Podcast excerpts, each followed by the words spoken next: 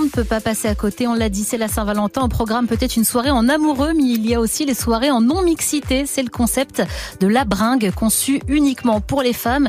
Estelle, t'as sorti ton micro-move dans l'une de ces soirées pour comprendre pourquoi les filles sont de plus en plus nombreuses à fuir les soirées avec des mecs. Alors, ce qui saute aux yeux, Binti, dans ces soirées de la bringue, c'est à quel point les filles peuvent être à l'aise avec leur corps. Elles posent leur verre sans crainte, elles se lâchent, ça danse. Et dans le fumoir, j'ai tendu le micro à Fouzia, qui a retrouvé le goût de s'habiller sexy en soirée et pour soi.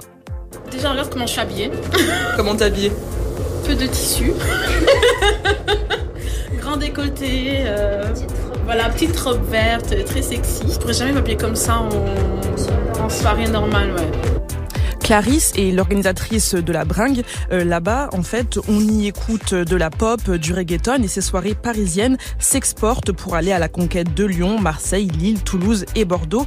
Et un, euh, un des premiers challenges que Clarisse a rencontré, ça a été de gérer le harcèlement sexiste en ligne de ses petits copains jaloux et problématiques.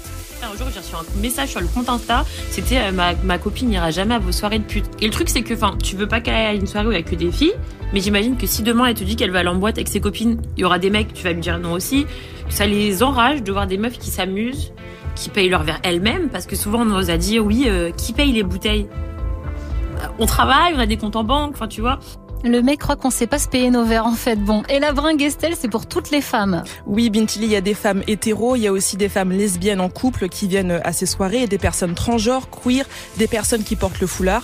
Bref, le public féminin de la brague est très averti sur les questions de consentement et c'est ça qui est justement venu chercher Morgane, 25 ans. Les hommes cis souvent sont très euh, oppressants et collants et et en fait tu peux pas danser tranquillement et je me suis fait agresser plusieurs fois donc j'ai dit non euh, alors aujourd'hui, être seul et célibataire sans pour autant chercher à attirer l'attention des hommes est quasiment une contre-proposition à l'hétéronormativité que représente la Saint-Valentin, estime Clarisse, l'organisatrice de la bringue. Il y a plein de filles qui viennent seules. Quelle fille, enfin, quelle fille va aller seule en boîte mixte? Je l'ai fait une fois, en France plus jamais. Bah, c'est trop gênant, genre t'es là, les mecs viennent te parler alors que tu veux juste t'amuser, de faire des copines, sauf que c'est compliqué de faire des copines en boîte mixte parce que la plupart des meufs pas très ouvertes à la discussion, soit elles sont avec des mecs, donc en fait en boîte mixte c'est pas possible de se faire des potes. Or qu'ici t'arrives toute seule, c'est plié en deux secondes t'as des potes, tu vois. Alors si Clarisse arrive à vivre aujourd'hui de ses soirées 100% meufs, hein, les gérants de boîtes de nuit ont mis du temps à croire au projet. Moi, on m'a dit non un milliard de fois en mode pourquoi est-ce que j'ouvrirais mon club, enfin mon club que pour des filles?